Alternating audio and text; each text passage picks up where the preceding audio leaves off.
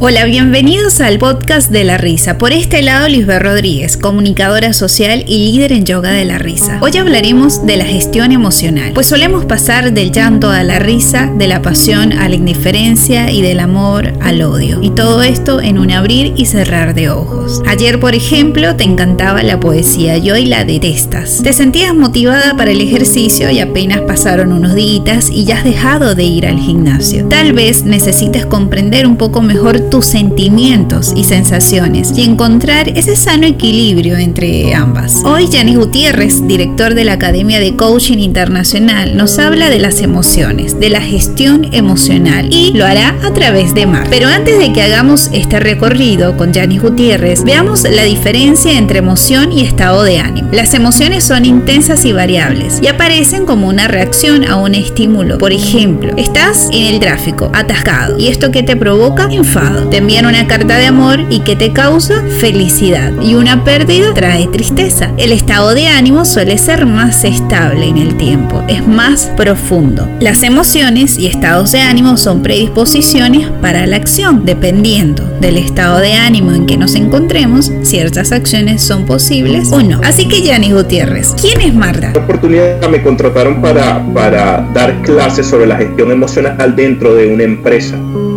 y eh, esto era en un diplomado y aquí lo complejo era cómo enamorar a los estudiantes del tema de la gestión emocional.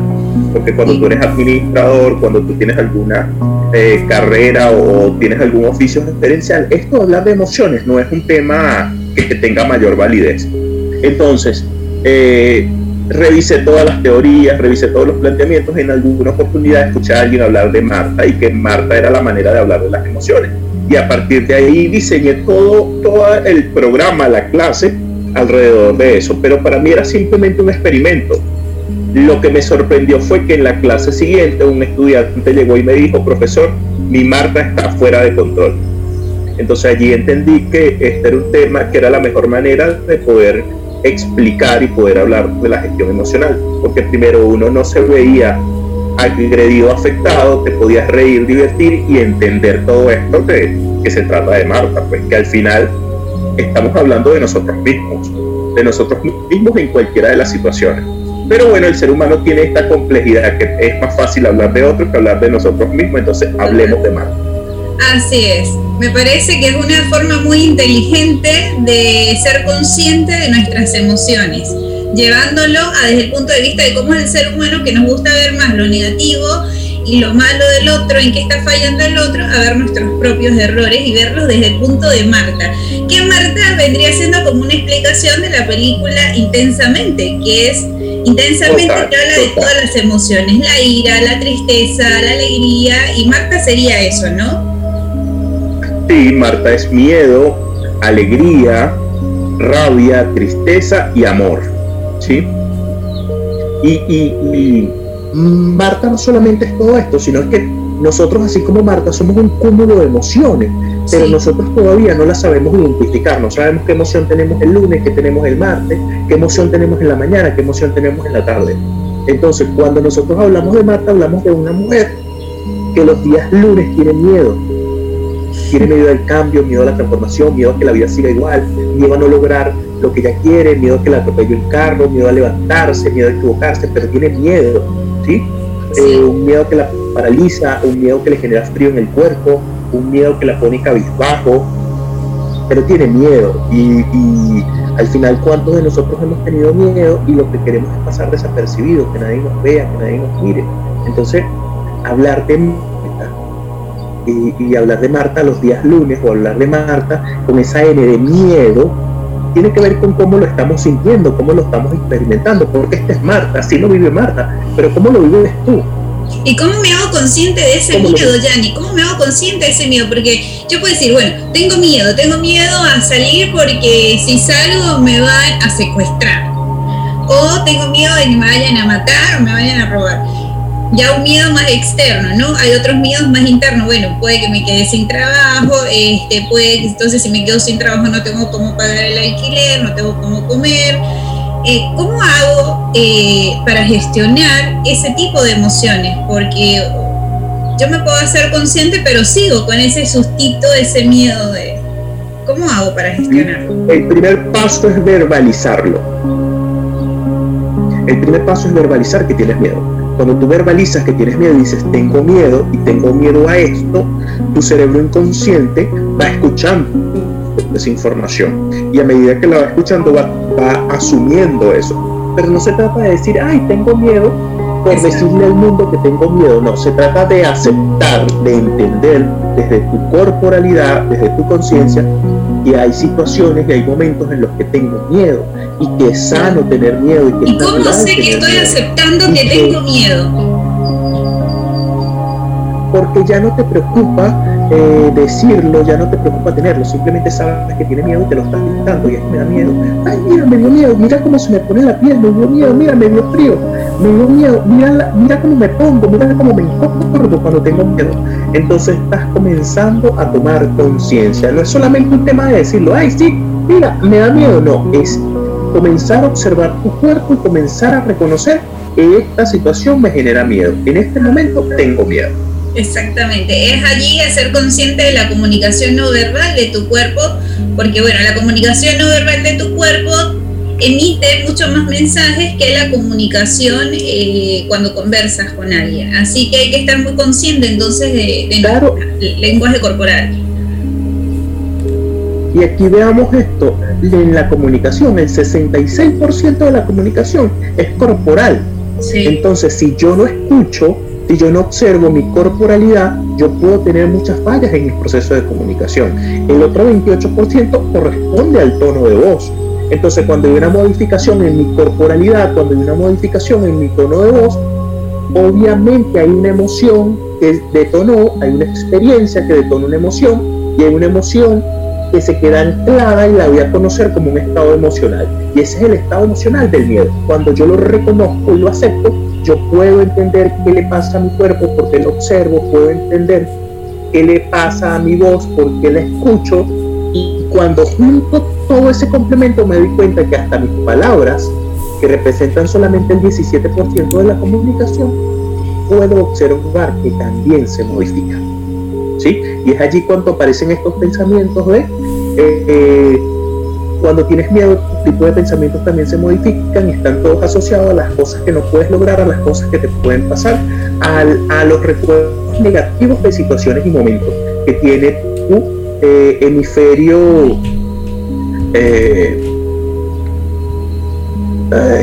tenemos el hemisferio derecho que es el, creativo y el hemisferio izquierdo que es donde se hace el cálculo, los razonamientos. Esa parte de nuestro cerebro que hace cálculo, razonamientos, que almacena memoria, es allí donde están todas las memorias de las situaciones negativas que pudieron haber ocurrido en carne propia o en experiencia de otros. Y él, cuando tienes miedo, activa ese proceso de mostrarte toda esa información, de manera que hasta tus pensamientos cambien cuando tienes miedo. Exactamente. Por eso cuando uno tiene mucho miedo se recomienda beber un vaso de agua porque es como que justamente le estás enviando el mensaje al cerebro de que no hay un peligro, porque si estás en peligro no puedes tomar agua. Y el cerebro a veces como que hay que calmarlo con ciertas cositas, algo tan simple como beber agua, como respirar, como hacerse consciente de tu lenguaje corporal, que era lo que estabas hablando, te va a ayudar a, bajar un poco más ese miedo que tienes en ese momento. Bueno, entonces fíjate, ese es Marta, hablemos, ese es Marta los lunes, pero ¿qué pasa con Marta los martes? Marta los martes eh, está alegre, Marta los martes te abraza, eh, te habla. Saluda a todo el mundo. Saluda a todo el mundo, te invita de paseo, quiere que compartan una taza de té, te habla sobre sus situaciones. Entonces, eh, ese es un estado emocional que nosotros lo tenemos permitido socialmente. Socialmente está permitido que tú estés alegre. Entonces, Marta los martes es la mejor anfitriona. Marta los martes es eh, una bonita oportunidad, una oportunidad para conectarte, para conocer, para emprender, para iniciar proyectos, los martes capaz de cualquier cosa. Entonces, ¿cuántas veces nosotros nos hemos sentido así? Cualquier día de la semana, pero ¿cuántas veces nosotros nos hemos sentido como Marta? Los martes. Sí. Y está alegre, tiene una sensación cálida en su cuerpo, eh, ve posibilidades, sus pensamientos le permiten construir, utiliza un tono de voz mm, eh, bastante cálido, su corporalidad es, suave, es agradable, no hay tensión en ninguna parte de su cuerpo. Entonces, ¿cuántas veces nosotros nos hemos sentido así? Sí. Y allí está, allí está el reto y allí es donde está lo importante. Pero ahí está el detalle, ¿no? Porque si los lunes, martes tiene miedo, el martes tiene alegría, bueno, miércoles, jueves y viernes lo reservo para que tú lo digas. Pero vamos a imaginar que Marta solo tiene alegría los martes. Y yo creo que ahí está la revisión interna que tiene que hacerse la persona y decir por qué de la semana, solo los martes o el miércoles, bueno, dependiendo de la Marta de cada quien, es que yo me siento alegre. ¿Qué pasa dentro de mí? Que solo los martes me estoy sintiendo alegre, quiero este, ver a la gente, saludo a la gente de una forma amable y si no soy una este, bipolar. la lunes Marta está molesta y, los martes está alegre y el miércoles tiene ira y el jueves... Y los, y los miércoles tiene rabia, ¿sí? Y los miércoles tiene rabia porque se acabó el martes y se acabó la alegría. Y tiene rabia, aquí lo interesante cuando Marta tiene rabia es que la gente reconozca que las, los dolores en las articulaciones tienen que, están asociados a la rabia. Eh, el calor excesivo y la sudoración permanente tiene que ver con la rabia este, se afecta el hígado, se afecta el corazón, se afectan los riñones, se afecta, se afectan todos los órganos, hasta nuestro rostro cambia cuando tenemos rabia. Cuando tenemos rabia acabamos con el mundo. Cuando tenemos rabia mm, herimos a la gente. Entonces, imagínate, el miércoles, el miércoles tú no te quieres conseguir a Marta, pero ¿cuántas veces nosotros hemos sido Marta los miércoles? Y, y, lo interesante aquí es qué nos sucede, qué fue lo que nos detonó esa emoción ¿Y qué fue lo que hizo que ese estado emocional se apoderara de nosotros y se quedara en el tiempo? ¿sí? Y allí es donde está el reto. Y una vez más, porque no se trata de Marta, o sea, no es solamente Marta, eres tú que eres Marta, soy yo que soy Marta. ¿Qué pasa con nosotros los miércoles? ¿Qué pasa con nosotros cuando el estado emocional es de rabia, es de molestia? que no los detonó, que nos generó esa situación. Entonces, Yanni, para yo darme cuenta de qué es la situación que está detonando en Marta de ira y Marta de tristeza, lo que tengo que hacer es, primero, hacerme consciente de qué está generando esta, estas emociones. Y que eso lo hago que un día en mi casa y me pongo, ajá, ¿qué, ¿por qué los martes estoy con ira? ¿Por qué los martes estoy con ira? Ah, más o menos así. Y entonces empiezo, bueno, porque me molesta que mi compañera de trabajo este, tal y tal cosa. Porque no, no, no, no, no, no, nada que ver. Aquí lo primero que tienes que saber es que lo que sea que te esté pasando y que esté sucediendo, nosotros en el día vivimos algunas experiencias. Esas experiencias hay elementos externos y elementos internos. La experiencia no la puedes controlar. La emoción que genera la experiencia no la puedes controlar. La emoción es instantánea, ella viene y se va. Lo que no es instantáneo es el estado de ánimo. Y la única responsable del estado de ánimo eres tú. Estos estados de ánimo no dependen de que el otro me dijo, que el otro hizo, no son netamente tu responsabilidad. Cuando nosotros somos responsables, somos capaces de cambiar el tipo de sensaciones y el tipo de emoción que nos acompaña durante nuestro día. Entonces, la manera de yo... El ánimo es algo externo y la emoción es interna. Para dejar claro esto acá. No, la emoción no la puedes controlar. La emoción aparece. Ok. ¿Sí? El estado de ánimo si lo puedes controlar. Y aquí es donde es el entrenamiento, aquí es donde yo invito a toda la gente que haga coaching, aquí es donde yo invito a la gente a que comience a explorarse y a conocerse. Porque cuando yo reconozco que tal situación me detona una emoción de rabia, y ya también entiendo cuando esa rabia se me convierte en un estado de ánimo. Y es que yo no sé gestionar mis emociones. Cuando yo aprendo a gestionar las emociones, yo sé que me acaba de dar rabia y un ejercicio interesantísimo. Te acabo de dar rabia, te acabas de tomar conciencia que tienes rabia. Respira profundo corrige tu postura, alza tu mirada al cielo y abre tus brazos a nuevas experiencias. Pero cuando te digo abre tus brazos a nuevas experiencias, intentes pegar las manos en la espalda, es abrir el pecho completo y exponerte al mundo. ¿Por qué? O sea, ¿para qué vas a hacer esto? ¿Qué utilidad tiene? Enviarle a tu cerebro una información distinta que dice, acabas de pasar por una situación y necesitas salir de ella. No permitas que esa situación te, engañe. Pero aquí también tiene que ver un poco el entrenamiento emocional, pero tiene que ver con cómo nosotros trabajamos nuestro cerebro. Y es que nosotros tenemos que entender que nuestro cerebro tiene un lóbulo eh, creativo, un lóbulo conservador, racional, donde se hacen cálculos matemáticos, el otro donde imagina posibilidades y tenemos una amígdala.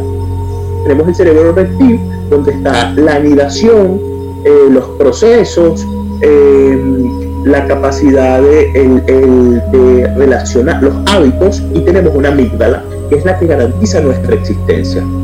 Si nosotros tenemos nuestro cerebro bien entrenado, cuando nos cuando acontece una situación, una experiencia que nos detona una emoción y nos engatilla o se queda apalancada porque me agarré de la rabia y me quedé con la rabia todo el día, mi cerebro, eh, de, el lóbulo de mi cerebro encargado del razonamiento de, de, la información sobre eh, situaciones que me pasaron, sobre experiencias, él, él, empieza a mostrarte esa información y a decirte, te va a volver a pasar esto, mira lo que te está pasando, ya te pasó una vez, se está repitiendo, mientras que tu cerebro creativo te dice, ay, déjalo pasar, intenta algo nuevo, qué tanto, pero cuando tú no tienes entrenado tu cerebro a tomar control, el cerebro lógico, el cerebro matemático, donde está la, el, raciocinio, porque él es el que tiene la razón.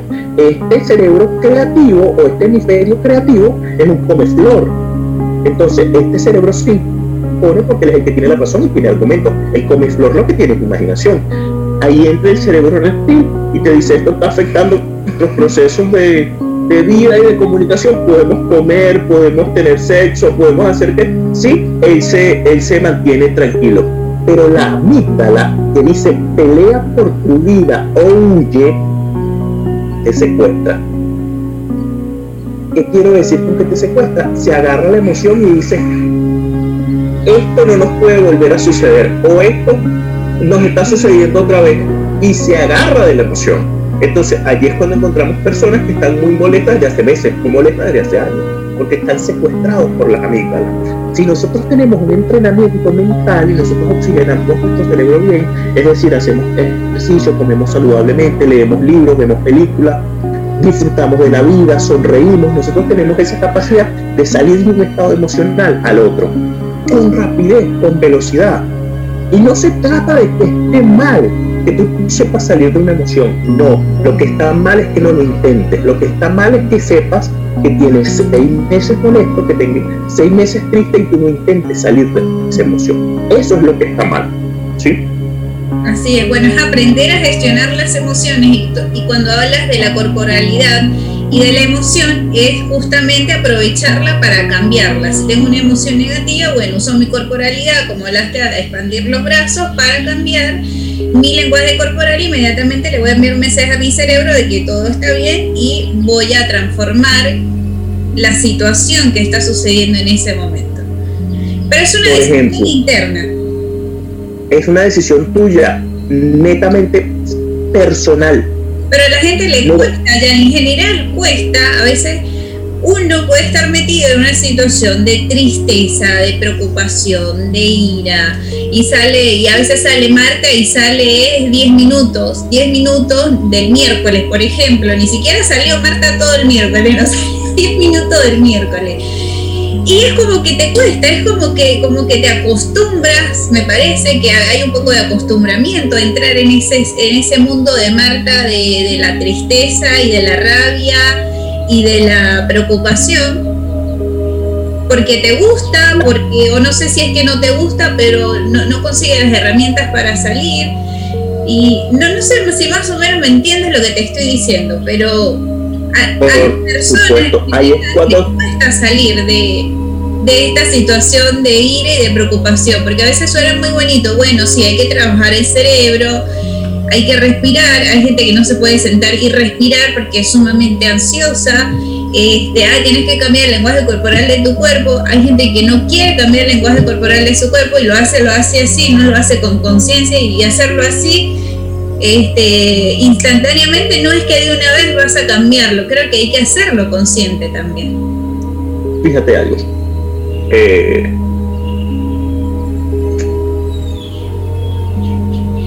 eh, si te pongo otro ejemplo, estás sumergida en una tristeza y no quieres salir de la tristeza, no sabes cómo salir de la tristeza, te dicen que cambies la corporalidad y tú no lo entiendes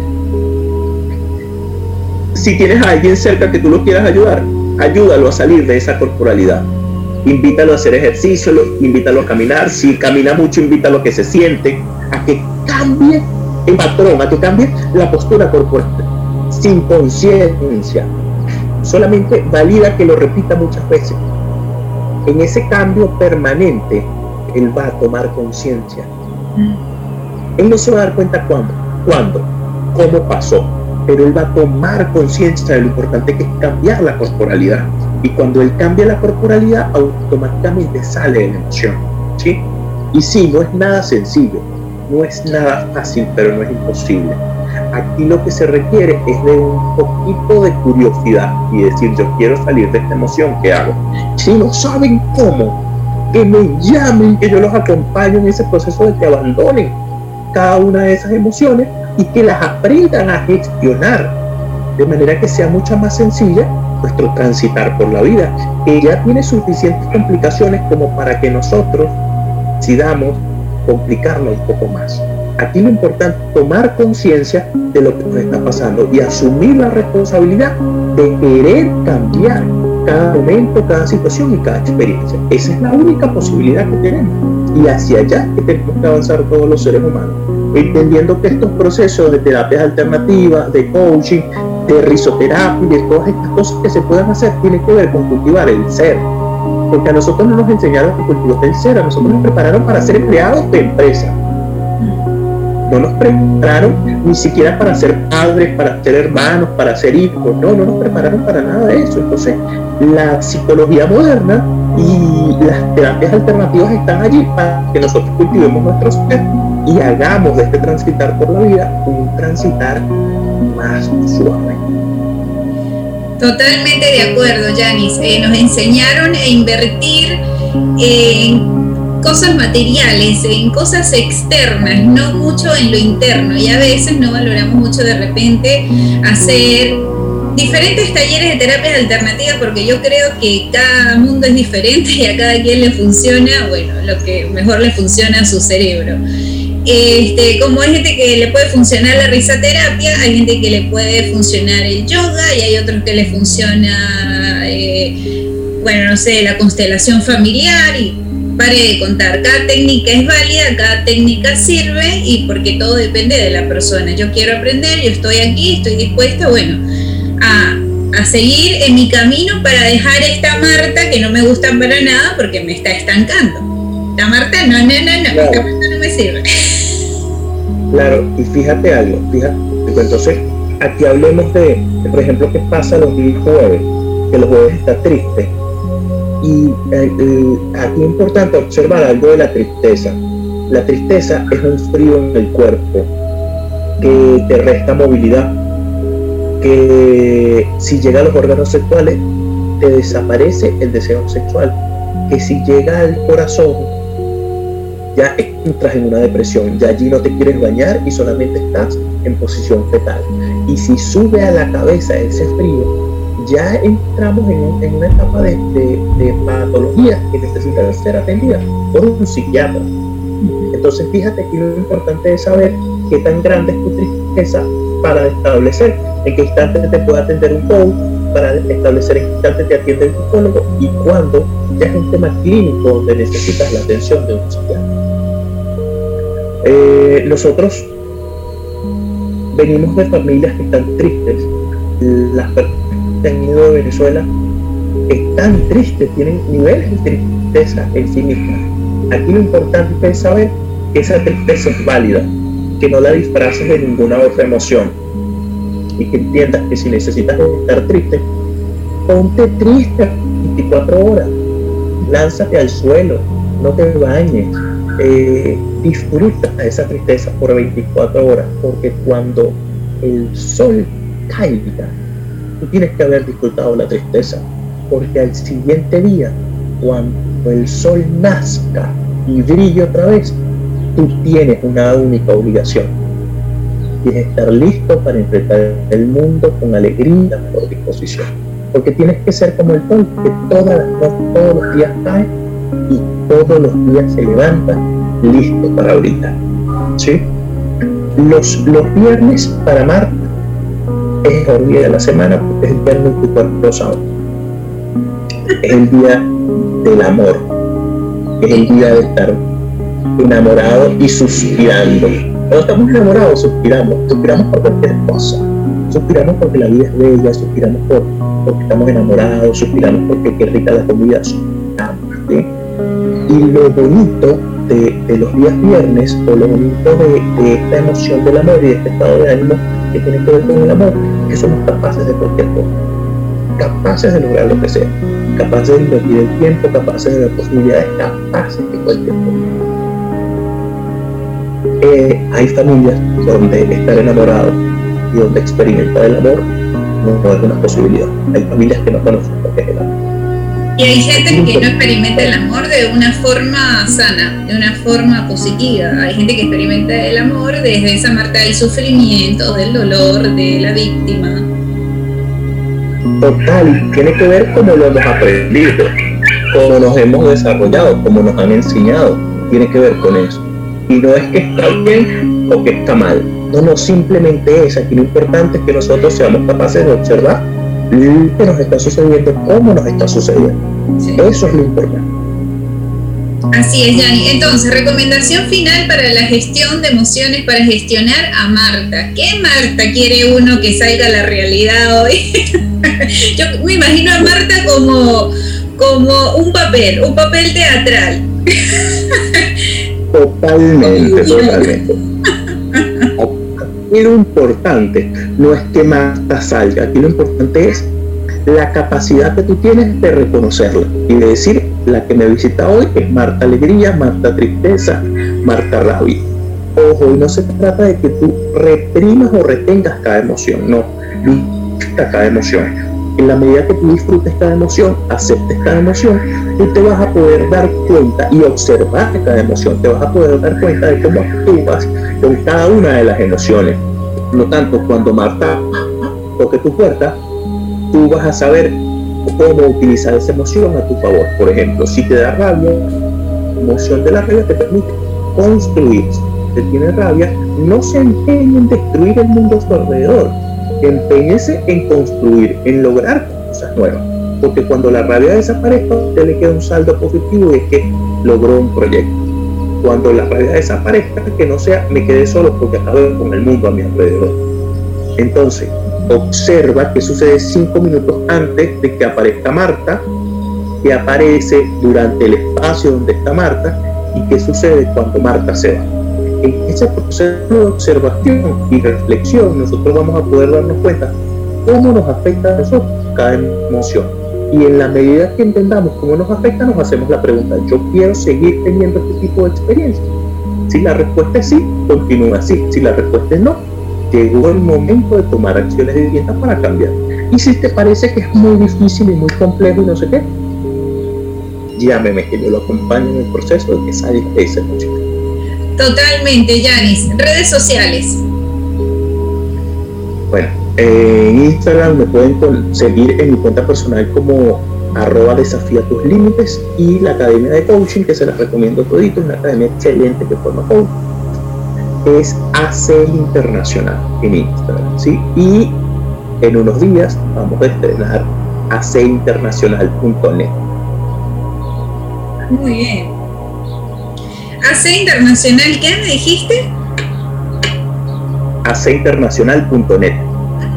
¡Qué maravilla! .net. Muy bien.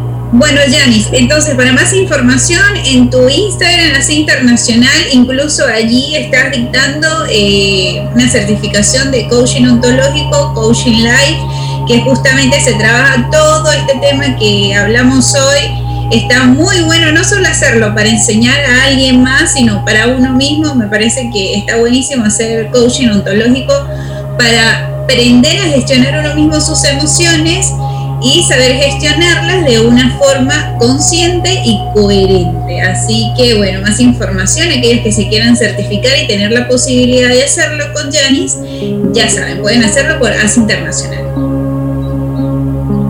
Lisbeth, y algo muy interesante, los programas de coaching de la academia no son programas para aprender teorías, son programas para experimentar en carne propia cada concepto. Y así que siempre la diferencia de lo que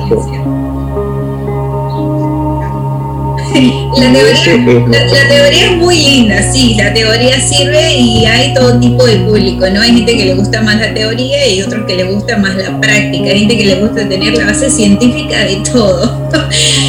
y hay otros que le gusta más la práctica, así que me parece que la Academia de Coaching Internacional tiene todo bien trabajado para todo tipo de público. Janis, para gestionar las emociones, algo muy importante de la risa. Me dices que ya, ya esta última para despedir.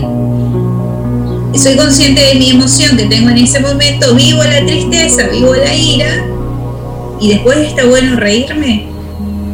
O de una vez yo, o si instantáneamente yo ya tengo un nivel de conciencia tan elevado que digo, ya me voy a poner triste y ya antes de saber que va a venir la Marta, la Marta triste, es como que voy a empezar a reírme y empiezo, no sé, a ver una película que me anime, eh, hablar con una amiga y reírme, como para alejar a esa Marta de la ira o a esa Marta de la tristeza. ¿Está buena esa técnica? ¿Está bueno hacerla?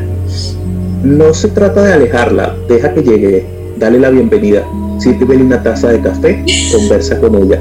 Cuando ya hayas entendido por qué te visitó, entonces dile, Marta, gracias por venir, es hora de que te retires y comienza a reír. ¿sí? Pero debes, abrazar la emoción. No, no es evitarla, no es botarla, no es suprimirla, no. Es decirle, ven, tomémonos una taza de café. Cuéntame qué es lo que te pasa porque tú me estás visitando y cuando tú logres entender a qué se debe esa tristeza, entonces estás lista para decirle, bueno, Marta, me va a llegar visita, es necesario que te retires de mi casa, porque en esta casa no hay tristeza, aquí lo que hay es risa para rato y te conectas con la alegría automáticamente.